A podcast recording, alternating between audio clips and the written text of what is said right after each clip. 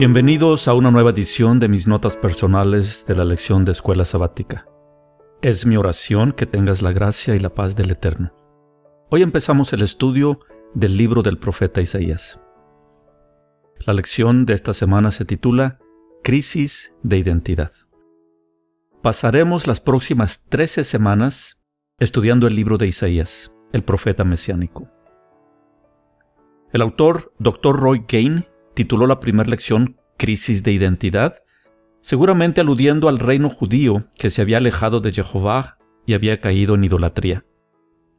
Mientras que sí es importante estudiar la crisis de identidad de aquel pueblo en decadencia, que terminaría exiliado en Babilonia, te reto a que durante este trimestre busques y encuentres tu verdadera identidad.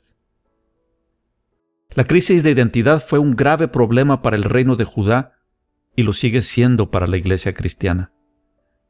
Los filtros que la iglesia moderna ha heredado deja a sus miembros aturdidos a tal grado que ni cuenta se dan de la confusión, entre paréntesis, Babel, en que viven. No entender quiénes somos nos detiene de obedecer la voluntad del Eterno. Como veremos más adelante, el rey Azarías hizo lo recto ante los ojos de Jehová. Pero los lugares altos no se quitaron. Por lo tanto, el pueblo seguía haciendo sacrificios a ídolos.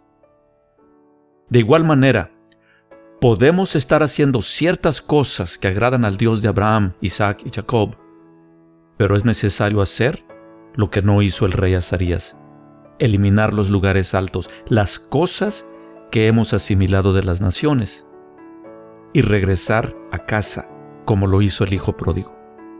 Te reto a que te examines con sinceridad y definas tu identidad, sin lugar a dudas. El día que emigremos al reino de los cielos, ¿podrás presentar tu identidad correcta?